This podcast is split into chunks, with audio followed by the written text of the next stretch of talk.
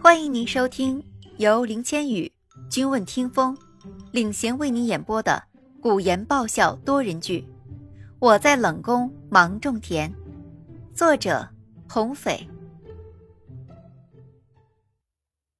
第四章，娘娘真是太厉害了！哎呀，娘娘，你总算回来了。银霜见到陆云罗以后，提着的心总算放下了。他刚从前面的后宫回来，听说离霞宫和流云宫两个妃子正闹得不可开交。虽说娘娘成亲当晚宫中发生巨变，先皇驾崩，第二天就被登基为皇的皇上下令打入冷宫了。可娘娘是皇上登基前正儿八经迎娶的太子妃，虽然没有封后就被打入冷宫，那也等同于皇后的身份。这样敏感的身份。千万不能掺和到嫔妃的宫斗之中，在冷宫大半年自力更生已经够惨的了，这万一被那两个妃子惦记上，别说如今这般平静的生活，怕是连命都没了。娘娘，以前是后宫空置，没有人会想到我们，可现在后宫来了两个新主子，您没事啊，就别到前面去了。放心吧，我心里有数。根据原主的记忆。她出嫁之前根本就没有来过皇宫，她嫁到太子妃府的那一夜也一直盖着头盖，连新郎都没有见过，更别说其他人了。成亲的第二天就直接被送到了皇宫的冷宫里，只给她留了银霜一个丫鬟。就算是她跑到外面跟别人说她是那个成亲第二天就被打入冷宫的娘娘，恐怕也不会有人相信她的。更何况她每次回冷宫的时候都特别谨慎。不会有人发现他的。陆云罗从怀里掏出那块玉佩，想看看能卖多少钱。看着成色还不错，晶莹剔透，水润光泽，手感呢也是极好的，应该是块上等的玉佩。娘娘，这玉佩是哪来的？哦，这是刚才有人买画册没带银子，用玉佩换的。过几天呢，让出宫采购的程公公拿去当了。咱们再攒一段时间银子，应该足够打点负责出宫的管事公公和嬷嬷了。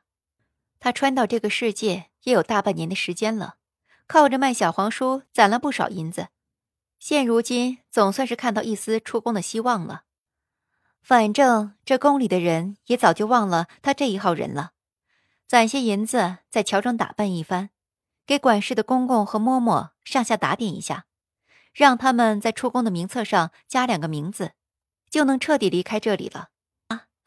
娘娘，你也太厉害了。银霜简直对他家娘娘佩服的五体投地。自从七个月前娘娘大病一场，险些丧命之后，娘娘像是变了一个人一样，随便画一本画册都能卖到十两银子。现在呢，更是有人用玉佩来换。她真的很好奇，娘娘的画册里画的都是什么内容？只可惜啊。娘娘从来不让他看，甚至都不让他帮忙。娘娘，你能不能也教我画画呀？身为丫鬟，靠娘娘熬夜画画，在外奔走卖画来养活她。忽然觉得自己这个丫鬟当的是真没用。陆云罗猝不及防的被口水呛到，他怎么能让银霜知道他卖的是小黄书呢？呃，这个嘛，现在市场已经饱和了。画册已经卖不动了。陆云罗一本正经的说道：“也确实如此，宫里有小黄书的人越来越多，已经很少有人来他这里买了。”云霜，今天皇上可是先去的离霞宫，你是不是得给我十两银子呀？陆云罗突然想起这个重要的事情，眯着眼睛凑了过去。“呃，娘娘，奴婢柴房还在烧水呢，这就取过来给你洗漱。”银霜猛地拍了一下脑袋，一溜烟的跑了。哼，这死丫头，输了就输了，跑什么呀？